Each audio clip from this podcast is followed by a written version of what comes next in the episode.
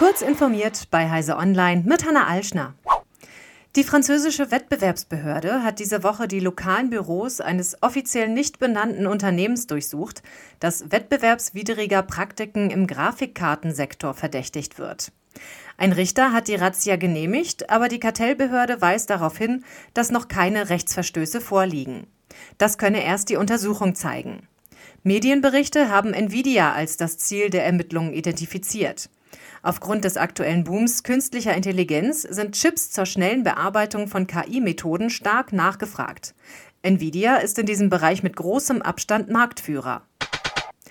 Amazon hat die erste Runde eines gerichtlichen Streits mit den Regulierungsbehörden der Europäischen Union gewonnen. Das meldete die Nachrichtenagentur Reuters am Donnerstag. Sehr große Online-Plattformen müssen ein Online-Verzeichnis angezeigter Reklame führen, das Auskunft über Auftraggeber und Zielgruppen gibt.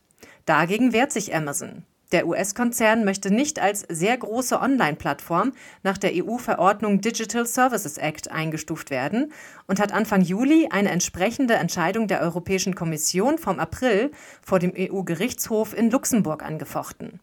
In einem Beschluss vom späten Mittwoch setzte der Präsident des EU-Gerichtshofs die Entscheidung der Europäischen Kommission nun teilweise aus. In Bayern soll ein Ökosystem zur Kernfusion entstehen. Die bayerische Staatsregierung hat dazu am Donnerstag einen Masterplan vorgestellt. Bayern sei schon immer Pionier bei neuer Energie gewesen, deshalb unternehme die Landesregierung alles, um regenerative Energieträger auszubauen.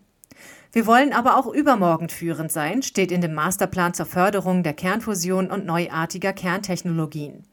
Deshalb berufen wir eine hochkarätige Expertenkommission, gründen einen Bavarian Fusion Cluster, stärken die Forschung an Hochschulen und außeruniversitären Forschungseinrichtungen, legen ein Förderprogramm auf und ergreifen die Initiative für eine nationale Gesamtstrategie für Kernfusion.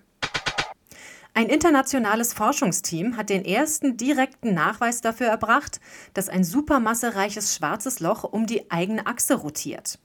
Gelungen ist das für das supermassereiche Schwarze Loch im Zentrum der Galaxie M87, das bereits als erstes direkt abgebildet worden war. Wie das Forschungsteam jetzt bekannt gegeben hat, dreht sich das Schwarze Loch etwa einmal alle elf Erdenjahre um sich selbst. Verraten hat das ein gigantischer Jet, der an dem Schwarzen Loch seinen Ausgang nimmt und regelmäßig wackelt. Anhand der Daten von mehr als 20 Teleskopen habe man das vermessen und die zugrunde liegende Eigendrehung des Schwarzen Lochs nachgewiesen. Diese und weitere aktuelle Nachrichten finden Sie ausführlich auf heise.de.